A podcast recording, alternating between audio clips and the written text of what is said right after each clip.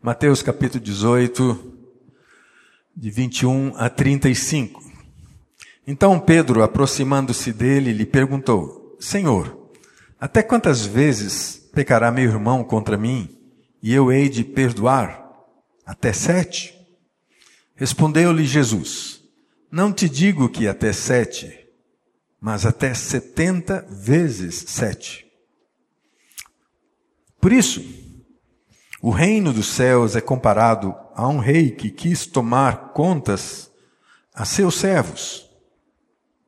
E tendo começado a tomá-las, foi-lhe apresentado um que lhe devia dez mil talentos. Mas, não tendo ele com que pagar, ordenou seu senhor que fossem vendidos ele, sua mulher, seus filhos e tudo o que tinha, e que se pagasse a dívida. Então aquele servo, trans, aquele servo prostrando-se, o reverenciava dizendo: Senhor, tem paciência comigo e tudo te pagarei. O senhor daquele servo, pois, movido de compaixão, soltou-o e perdoou-lhe a dívida. Saindo, porém, aquele servo encontrou um dos seus conservos que lhe devia cem denários e, segurando, o sufocava, dizendo: Paga o que me deves. Então, o seu companheiro, caindo-lhe aos pés, rogava-lhe, dizendo: Tem paciência comigo, que te pagarei. Ele, porém, não quis. Antes foi encerrá-lo na prisão até que pagasse a dívida. Então o seu senhor, chamando à sua presença, disse-lhe: Servo malvado, perdoei-te toda aquela dívida, porque me suplicaste. Não devias tu também ter compaixão do teu companheiro, assim como eu tive compaixão de ti? E indignado, o seu senhor o entregou aos verdugos até que pagasse tudo o que lhe devia. Assim vos fará meu Pai celestial, se de coração não perdoardes cada um a seu irmão. Esta é a palavra do Senhor. Eu creio que todos vocês já ouviram esse texto. Especialmente porque Todos nós temos uma dificuldade, a dificuldade do perdão. Nós temos dificuldade de pedir perdão. Portanto, eu, eu creio que o exercício de perdoar é o maior dos exercícios na nossa caminhada cristã. É o que mais exige de nós mais que qualquer outra ação religiosa ou ação espiritual que você tenha. Você pode orar facilmente, você pode louvar, você pode adorar a Deus, você pode ofertar, você pode dizimar, você pode fazer uma série de outras coisas que você entenda que seja uma exigência ou uma necessidade da vida cultica a Deus. Tudo isso que às vezes parece difícil se torna muito fácil diante do exercício do perdão.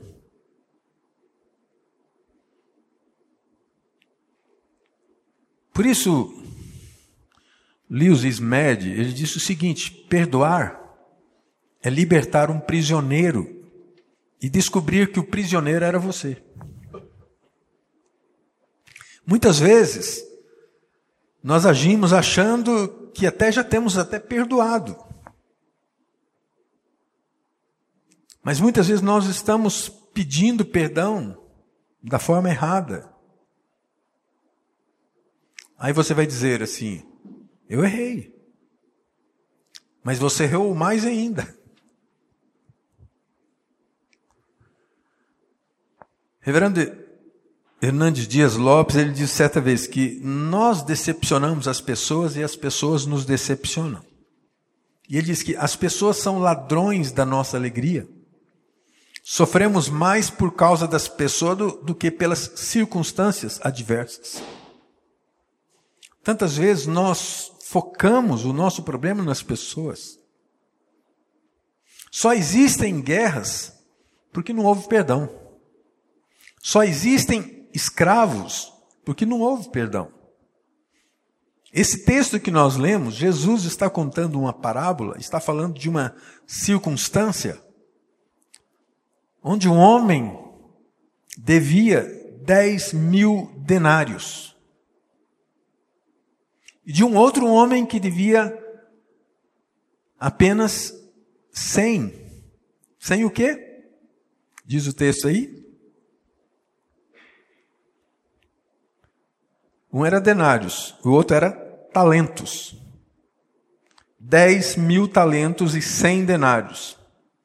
Talento era o salário de uma diária, de um homem por um dia. A dívida desse primeiro homem era uma dívida muito grande, impagável. A dívida do seu devedor para com ele era 100 denários.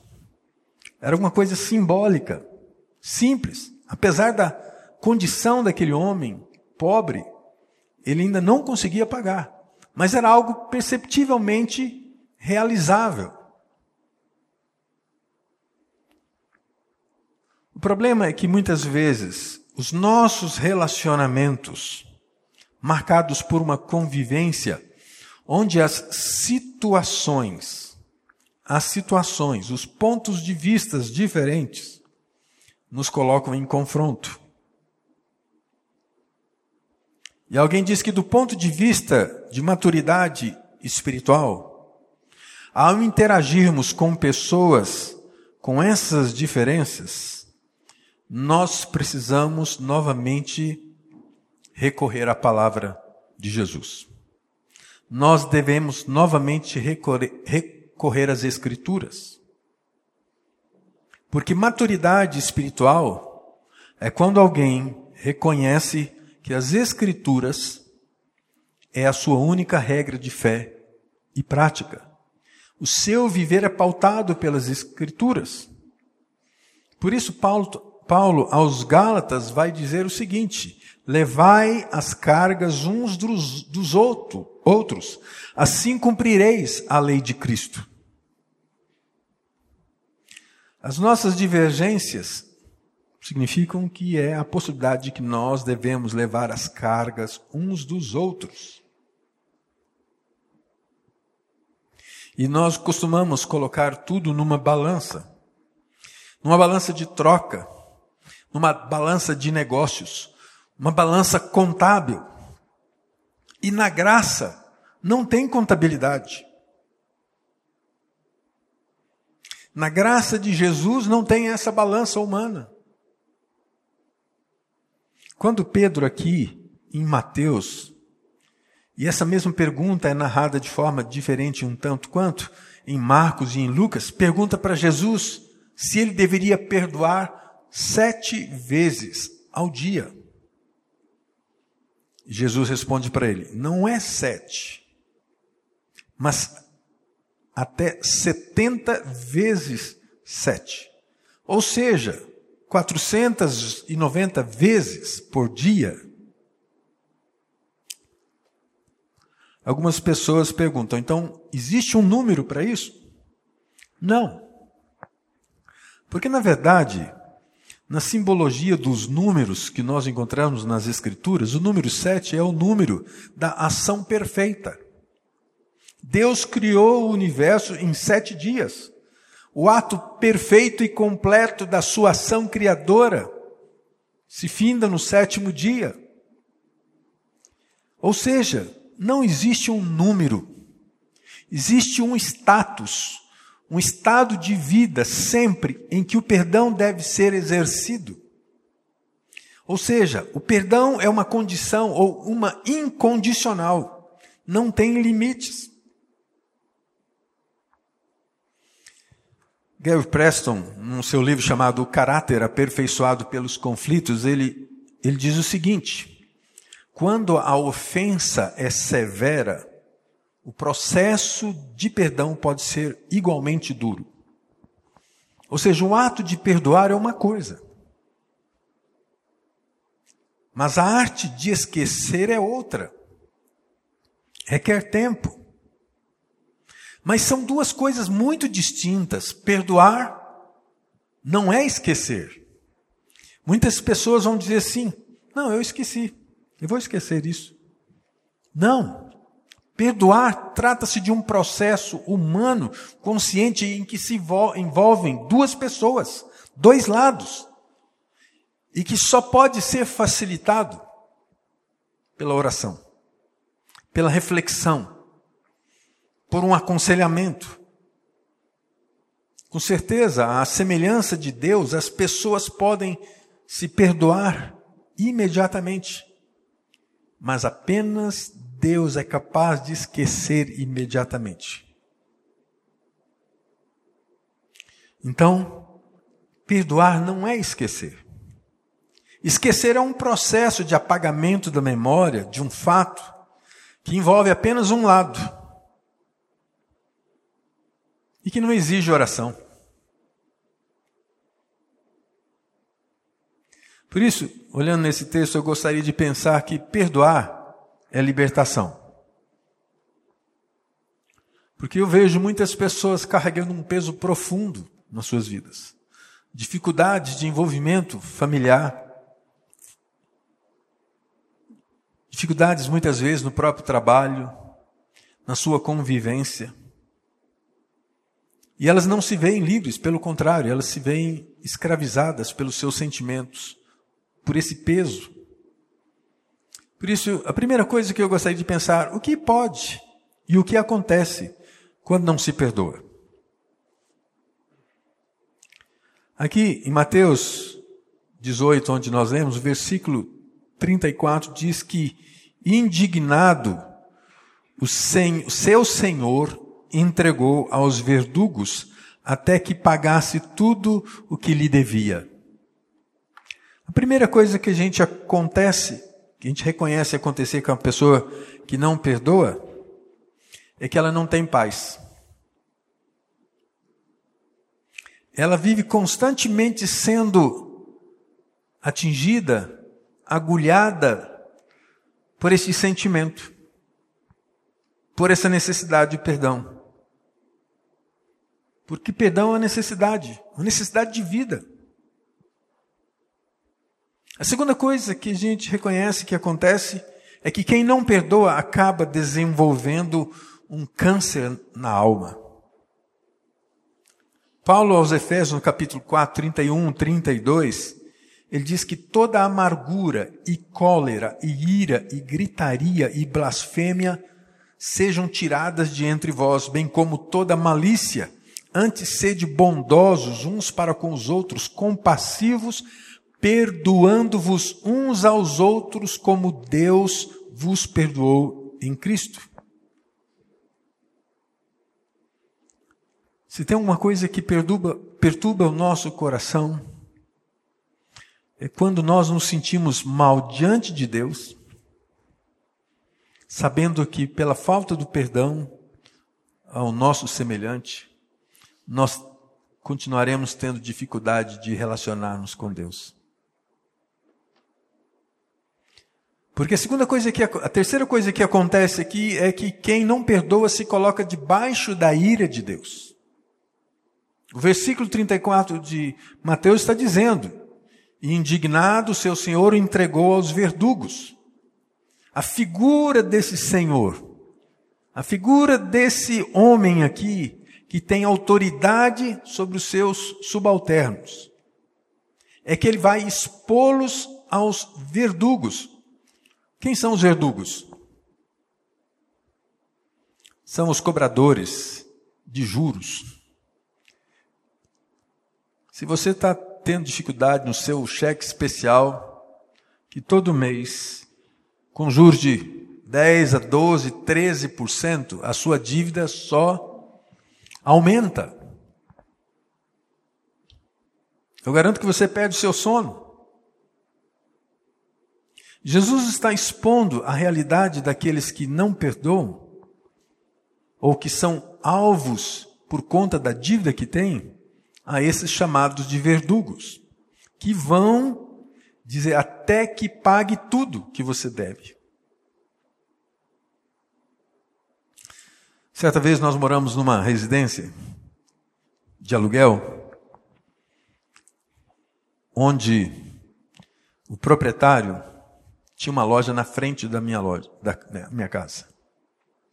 No dia do vencimento, todo dia do vencimento, às 8 horas da manhã, ele tocava a campainha. Ele não dava folga. Jesus está falando de, dessa realidade aqui. Quem não perdoa se coloca debaixo da ira de Deus. Quarta coisa, que quem não perdoa destrói a ponte que um dia precisará usar para atravessar do outro lado. Jesus, no seu sermão da montanha, no capítulo 6, você bem conhece a oração que o Senhor nos ensinou. Versículo 12, ele diz: E perdoa-nos as nossas dívidas, assim como nós também temos perdoado aos nossos devedores.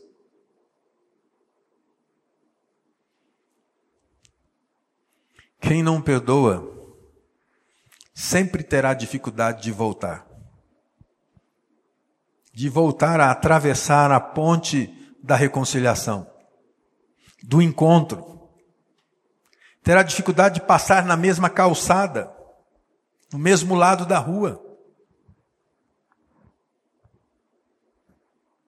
Quinta coisa, quem não perdoa se torna um prisioneiro do passado. O profeta Isaías, no capítulo 3, 43, versículo 18 e 19, ele diz assim: Não vos lembreis das coisas passadas, nem considereis as antigas. Eis que faço uma coisa nova. Agora está saindo a luz. Porventura não a percebeis? Eis que porei um caminho no deserto e rios no ermo. A palavra do profeta Isaías era de uma estrada nova, de um caminho novo, de alguém que podia olhar para frente e sonhar o seu futuro, mas também podia olhar para trás e dizer: Até aqui nos ajudou o Senhor. Quem não perdoa se torna prisioneiro do seu passado, das experiências que continuam apertando, trazendo lembranças, dor ao seu coração. Quinta coisa, sexta coisa, quem não perdoa se torna refém dos sentimentos negativos. Mais uma vez, lá em Mateus capítulo 5, no Sermão da Montanha, Jesus está dizendo: portanto, se tiveres apresentando a tua oferta ao altar, ao altar, e aí te lembrares de teu irmão, tem alguma coisa contra ti, deixa ali diante do altar a tua oferta e vai conciliar-te primeiro com teu irmão e depois vem apresentar a tua oferta. Quem não perdoa tem sentimentos que vão impedi-lo de adorar a Deus, de celebrar a Deus com tranquilidade e com paz. E por último, quem não perdoa dá legalidade para Satanás agir em sua vida. Talvez essa seja uma, uma das ações mais desastrosas para a vida de um cristão. Paulo escrevendo aos Efésios no capítulo 4, versículos 26 27 diz: Irai-vos e não pequeis. Não se ponha o sol, sol sobre a vossa ira, nem deis lugar ao diabo. Qual a chance de alguém que não perdoa se libertar das ciladas do inimigo? Eu diria nenhuma. Satanás continua atento às brechas. E a falta do perdão, eu diria que não é a brecha, é uma lacuna que se abre nas nossas vidas. Pois é isso que acontece com quem não perdoa. Segunda coisa, por que, que nós devemos perdoar? A Bíblia está repleta de orientações sobre o perdão. dizendo: Perdoai-vos uns aos outros. Porque só esse perdão também nos possibilita sermos e recebermos o poder de sermos perdoados. Paulo, lá em Colossenses capítulo 3, 13, ele está dizendo: suportai-vos uns aos outros, perdoai-vos mutuamente, caso alguém tenha motivo de queixa contra outrem. Assim como o Senhor vos perdoou, assim também perdoai vós. Por que, que nós devemos perdoar então? Primeira coisa é que faz parte da natureza daqueles que são alcançados em Cristo. Nós somos perdoados. Você é perdoado por quê? Se tinha algum motivo, você deu algum motivo para que Deus lhe perdoasse? Não. É porque ser cristão é ter uma nova natureza. Não aquela do velho homem caído, mas uma nova mente, um novo coração, uma nova vida. Quem não perdoa é porque ainda não reconheceu o perdão de Deus na sua vida.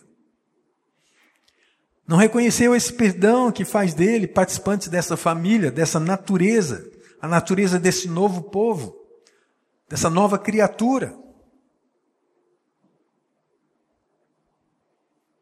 Segunda coisa, por que perdoar? Porque temos queixas uns contra os outros. Paulo está dizendo aí, suportai-vos uns aos outros, perdoai-vos mutuamente, caso alguém tenha motivo de queixa contra outro. Ainda não chegamos no céu. Aqui nós falhamos uns com os outros. Você vai falhar. Todos nós falhamos. Nós precisamos exercitar o perdão, reconhecidos de que somos pecadores, falhos, que também tropeçamos. A realidade dos nossos envolvimentos é uma realidade insegura, incerta. Incerta no sentido de que jamais nós vamos conseguir agradar a todo mundo. Em algum momento, nós vamos ferir alguém.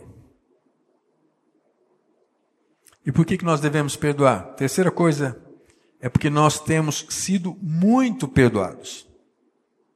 A igreja de Cristo é a igreja dos perdoados. Como o texto está dizendo, assim como Deus nos perdoou assim como o Senhor vos perdoou. Perdoou de quê? De tudo. De todo tropeço. Tudo aquilo que fizemos e fazemos contra o Pai, contra Deus.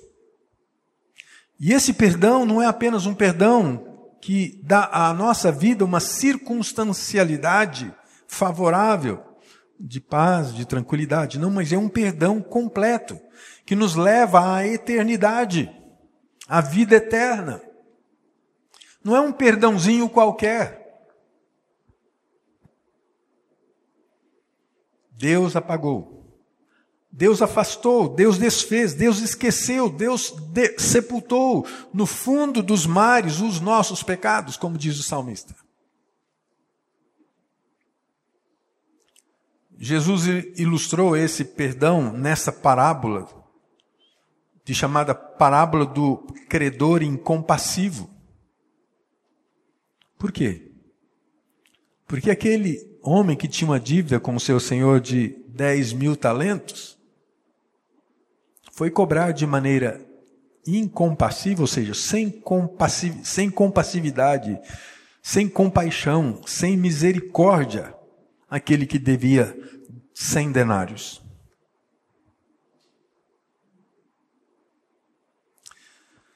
Quarta coisa que nós devemos perdoar é porque a recusa do perdão traz sérios prejuízos para a nossa vida. A falta do perdão nos inibe, nos inibe a oração.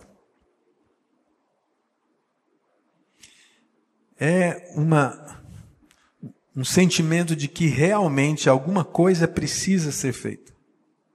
Mas ela só vai ser alcançada quando nós perdoarmos. A falta do perdão nos inibe a adoração. Falta do perdão nos inibe de receber o próprio perdão. E quem não perdoa, adoece. Quem não perdoa é flagelado pelos verdugos, como diz esse texto aqui. É alguém que sofre.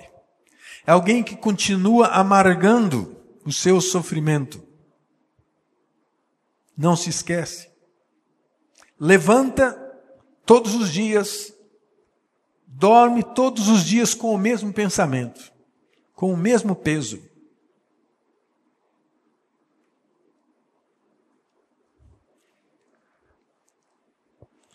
Mas como fazer isso? Como fazer isso? O texto não nos fala como isso poderia ser feito. Mas eu gostaria de pensar sobre como praticar o perdão.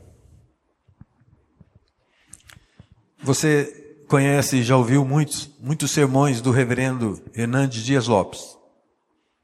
Talvez por ser hoje um dos maiores pregadores com maior evidência nos nossos dias. Eu fui contemporâneo do reverendo Hernandes Dias Lopes como seminarista. Eu entrei no seminário em 1980. Reverendo, uh, reverendo Hernandes Dias Lopes foi contemporâneo do reverendo Samuel. Começou o curso com ele e terminou com ele. Ele terminou o curso em 1980. Em 1981, ele assumiu a igreja presbiteriana de Bragança Paulista, 1981. E desde o início foi um homem notável. Em 1982, já um ano naquela igreja de Bragança Paulista, o seu trabalho ia muito bem. A igreja estava vivendo um momento muito, muito crescente, pungente. Era seu, praticamente, o seu segundo ano naquela comunidade, mas com resultados fantásticos. E ele diz na sua declaração, ele diz assim: "Meu coração estava cheio de sonhos bonitos, a minha alma em festa. Minha vida parecia um jardim com grinaldas de flores. Eu estava muito entusiasmado. Mas em meio àquela situação, ao crescimento da sua igreja, quando tudo parecia dar certo, uma noite, quando ele chegava na sua casa, recebeu um telefonema. E a notícia de que o seu irmão, Hermes, de 27 anos, tinha sido assassinado com 11 golpes de faca.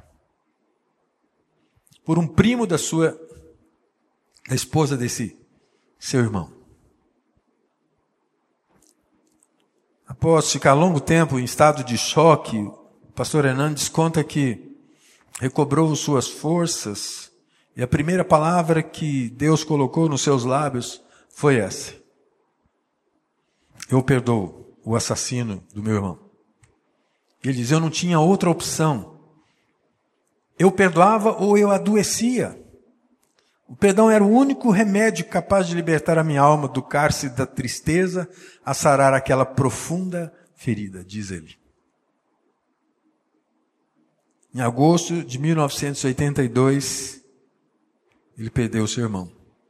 E mais tarde, quatro meses depois, ele perdeu o seu pai vitimado de câncer.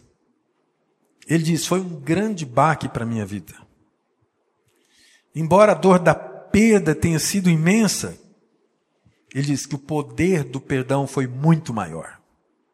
Ele diz: o perdão é libertador, cura da alma, e é o bálsamo do céu.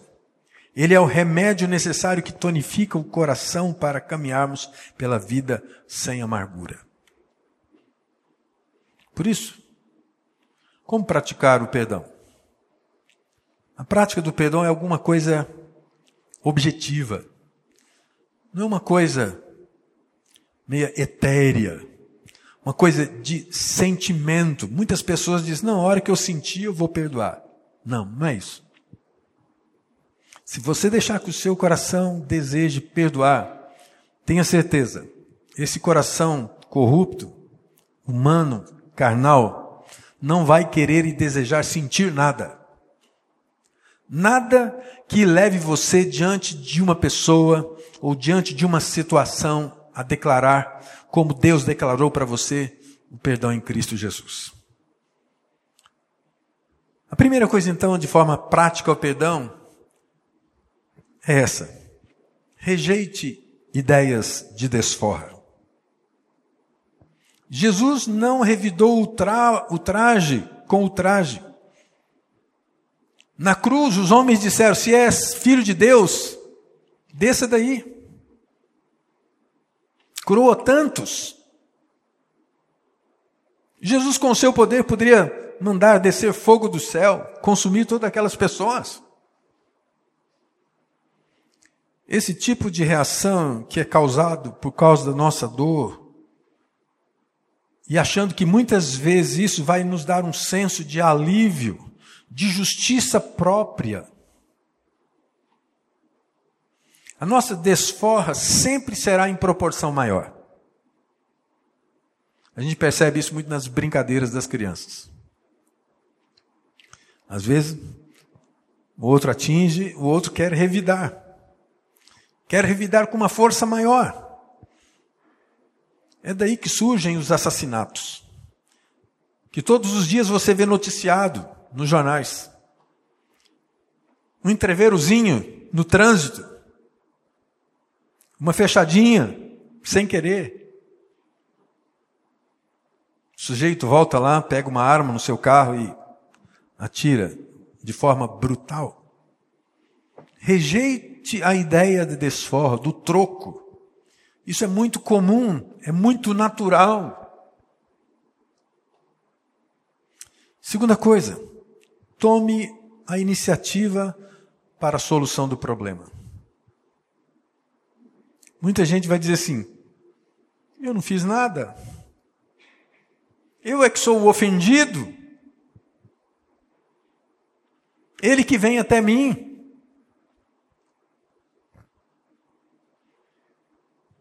Cabe a você a iniciativa de desencadear esse processo da cura pelo perdão. Tome essa iniciativa. Não espere. Por isso, o texto diz: Não se ponha o sol sobre a vossa ira. Uma vez que o sol se põe diante da sua ira, diante dessa dor que vai te consumir, o texto lá no final vai dizer assim: Não deis lugar ao diabo. É a oportunidade não coloque a coisa debaixo do tapete. Não deixe para depois. Não deixe para mais tarde. Deixe as coisas esfriarem. Muitas vezes a gente diz: não, vamos deixar os ânimos esfriarem. Não, você precisa de um outro ânimo. Você precisa de uma atitude da solução desse problema. Tome a iniciativa. Terceira coisa. Evite as desculpas que tantas vezes nós racionalizamos. Nós somos doutor nisso. A gente diz assim: ninguém é perfeito, errar é humano. Vejam que certas frases ocupam na vida e na boca das pessoas um status de vida que mais e mais lhes afundam. E é justamente porque nós somos imperfeitos é que nós precisamos pedir perdão.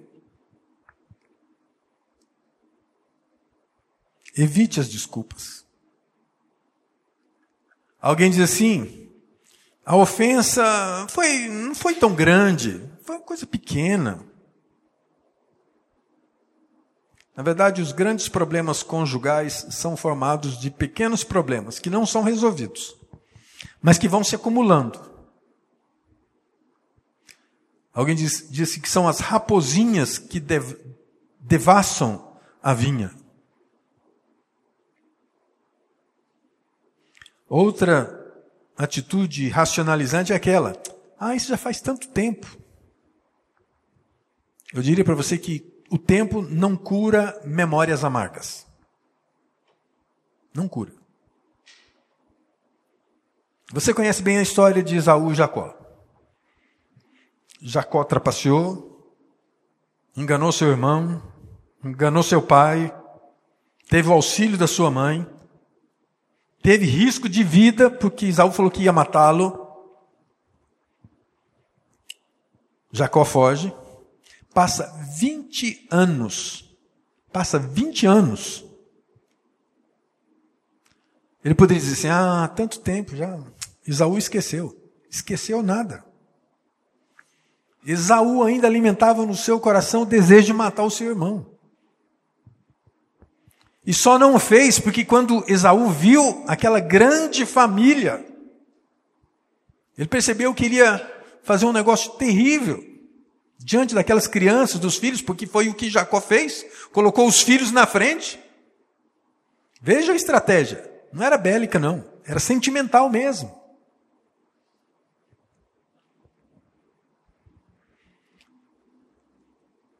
Não faz tanto tempo, ou que faça tanto tempo, a gente vai racionalizando.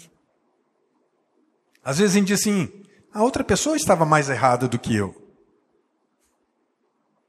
O perdão não, não se concentra no outro. O perdão se concentra em mim, na minha atitude. Às vezes você vai dizer, eu estava errado, mas você também estava errado. O mais provável é que, ao invés de curarmos essa relação, ela fique cada vez mais ferida, com maior dificuldade de ser tratada. Às vezes você quer também justificar, assim, não, não vou pedir perdão porque essa pessoa não vai me entender. Né? Vai sim. Se você for com a atitude correta, com as palavras certas. Por isso Salomão já dizia que a palavra branda desvia o furor.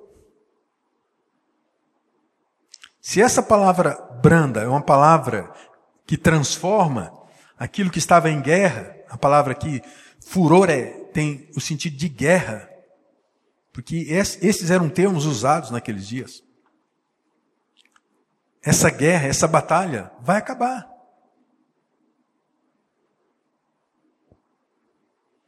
Algumas pessoas têm dificuldade e racionalizam e colocam o perdão como uma possibilidade de negócios.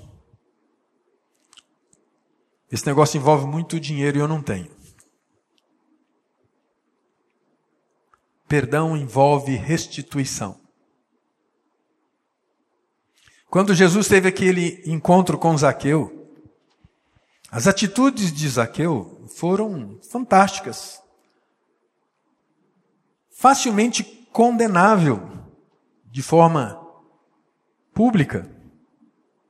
Como um homem sobe numa árvore, a gente vê menino subindo na árvore, mas um homem se expondo.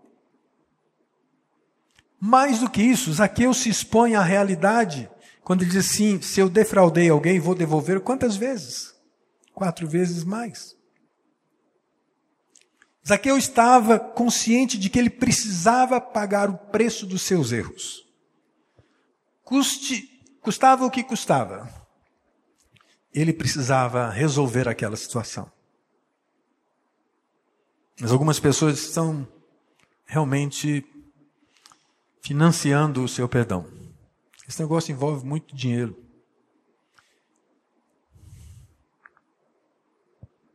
Às vezes nós Encontramos pessoas assim, não, essa pessoa já foi embora.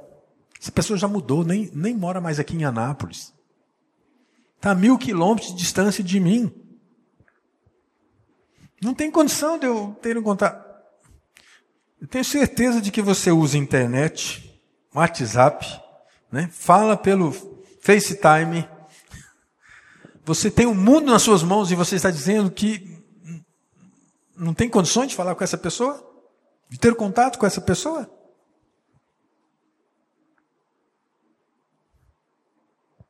Não, vamos deixar isso para depois.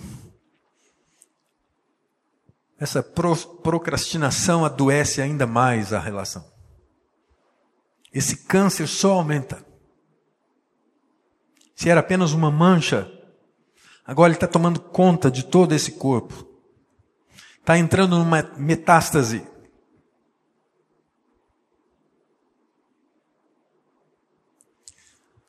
Outra dissimulação que a gente tem para com essa atitude é que a gente diz assim: deixa para lá, eu nunca mais vou fazer isso mesmo.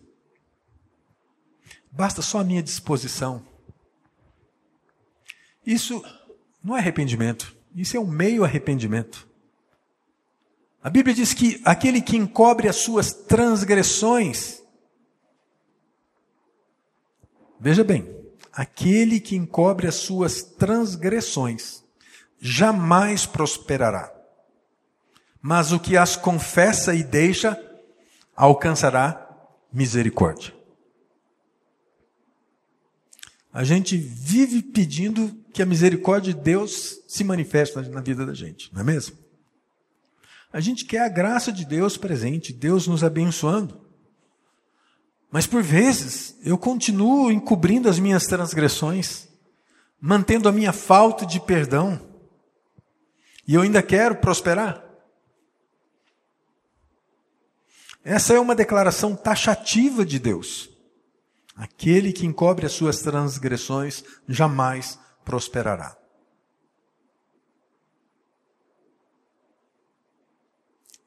Quarta coisa é que existem formas erradas de pedir perdão. Algumas pessoas dizem assim: oh, você me desculpa por qualquer coisa. Qualquer coisa?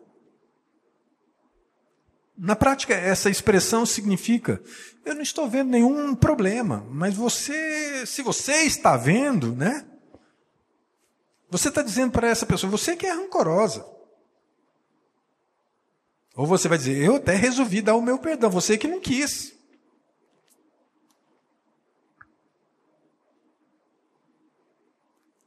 Aí você vai dar uma aquela do Chaves, né? Muitas vezes. Foi sem querer querendo, né? Desculpe, foi sem querer. Se foi sem querer, não carece de perdão. A menos que a outra pessoa tenha ficado essencialmente magoada. Jesus não estava falando disso. Estava falando de uma atitude clara, evidente. Às vezes você diz assim: não, eu estava errado. Mas você também estava. Essa, essa atitude só re, recende as paixões.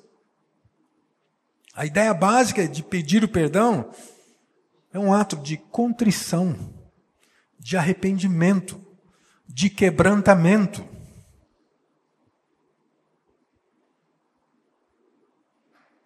Talvez você diga assim: se eu, se eu estou errado, você me desculpe. Essa atitude tem a convicção de pecado. Porém, ela não representa uma atitude convicta de dizer: eu sei que eu errei. Ou então você vai dizer assim para outra pessoa: a dúvida é sua, não é minha. Esses são alguns dos nossos erros. Quando nós achamos que queremos pedir perdão. Para concluir, irmãos, primeira coisa que eu queria dizer para vocês: não envolva outras pessoas nos seus problemas. Não transforme a fofoca em fofoca aquilo que poderia ser um exercício de privacidade e perdão. Não jogue uma pessoa contra outra. Muitas pessoas querem parceiros dos seus erros. Né? A Lava Jato está descobrindo aí tantos parceiros dos erros que aconteceram nesse país. Espalhar contendas entre irmãos é pecado que Deus mais abomina. Se você quer uma solução, enfrente o seu pecado. Enfrente a necessidade particular de que você tem que perdoar. Segunda coisa, seja breve, claro. Algumas pessoas querem continuar se justificando, se explicando demais. E muitas vezes nesse intuito, elas acabam complicando mais e mais. Seja objetivo. Terceira coisa, não se justifique. Vá direto ao assunto. A parábola do filho pródigo conta a trajetória daquele jovem que saiu de casa. Mas quando todas as coisas estavam realmente dando de mal a pior, ele resolve dizer. E ele ensaia. Ele vai dizer: Pai, pequei contra os céus e contra o Senhor. Ele ensaia o seu pedido de perdão. Ele sai de onde ele estava com uma, uma declaração objetiva e clara que ele deveria se apresentar ao seu pai. Ele não tem justificativa nenhuma, mas ele é direto. Quarta coisa, né? não seja snob. Seja humilde. Talvez você, mas como snob? É porque talvez você seja o ofendido e queira ainda dar uma de espiritual demais. Não exalte as suas virtudes, nem essa mesmo, de poder perdoar. Seja simples, seja humilde. E última coisa, não exerça, não exija justiça, exerça misericórdia. Perdão é um ato de graça. Perdão é um ato de graça. Quando Deus nos perdoa, essa é a graça de Deus. Sofra o dano. Sofra o dano do perdão. Quando Estevão estava sendo apedrejado, diz que ele estava olhando para os céus, fito nos céus, e orava ao Senhor. O que, que ele dizia? Senhor Jesus, não lhes impute esse pecado. Estava sendo apedrejado.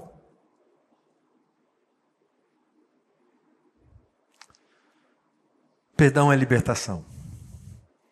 Perdão é graça.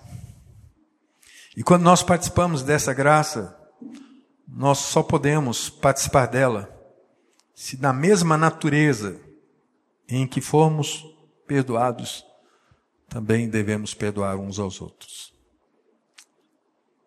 Que o Espírito do Senhor nos abençoe e nos leve a considerar isso e a praticar isso. Vamos orar. Ó oh Deus, o desafio da tua palavra é muito grande, é muito objetivo, mas muito difícil diante daquilo que somos. Mas nós temos sido transformados pela tua palavra. Nós temos experimentado a graça do teu perdão. E tantas vezes nós oramos aquela oração que o Senhor Jesus nos ensinou, que nós devemos perdoar aos nossos devedores, assim como o Senhor nos tem perdoado. E nós continuamos a ser hipócritas em declarar isso, porque muitas vezes estamos carregando na nossa trajetória pesos, amarguras, ressentimentos, dores que têm trazido ao nosso coração um câncer avassalador tem impedido as nossas orações, tem impedido a nossa adoração ao Senhor, tem trazido tristeza aos nossos corações e também a alguns que nos rodeiam. Nessa tarde nós queremos pedir a graça renovadora do Senhor, de nos transformar, de nos quebrantar, de fazermos um vaso novo, ó Deus. Restaura-nos nessa tarde. No nome de Jesus nós te pedimos. Amém.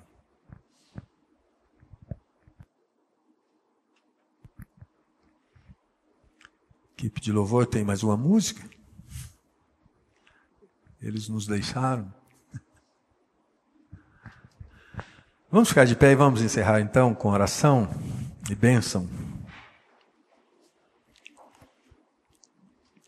Ó Pai, que a tua bênção, a bênção de Deus Pai, Filho e Espírito Santo, seja sobre o teu povo povo que se espalha sobre toda a face da terra, povo que foi comprado com o preço do teu filho naquela cruz, nos ofertando o perdão.